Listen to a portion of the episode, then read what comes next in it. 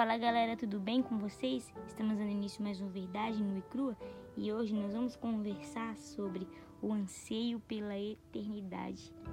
Eclesiastes no capítulo 13, no versículo 11 diz: E ele fez tudo apropriado no seu tempo. Também colocou no coração do homem o desejo profundo pela eternidade. Contudo, o ser humano não consegue perceber completamente o que Deus realizou você já se sentiu como que não se pertencesse a esse lugar? Que aqui não é a nossa verdadeira casa? Que algo muito maior nos espera? Isso acontece porque Deus colocou dentro de mim e você um anseio, um desejo pela eternidade.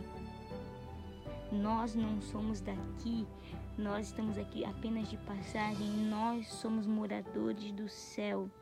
Nós pertencemos a um reino, o reino de Deus.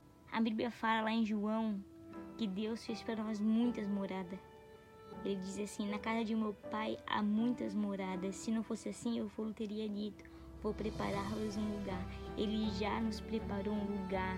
Nós estamos aqui só de passagem. O céu nos espera.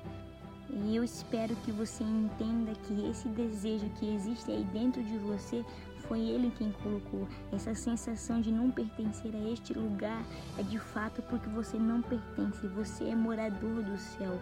Esse desejo ele colocou dentro de nós porque nós somos dele e muito em breve ele vem nos buscar. E em breve nós estaremos em casa. Muito em breve ele. Espero que você guarde essa palavra no seu coração e lembre-se, você não pertence a este lugar. Você é morador do céu e logo, muito em breve, ele vem nos buscar. E nós estaremos em casa. Deus abençoe sua vida e até a próxima.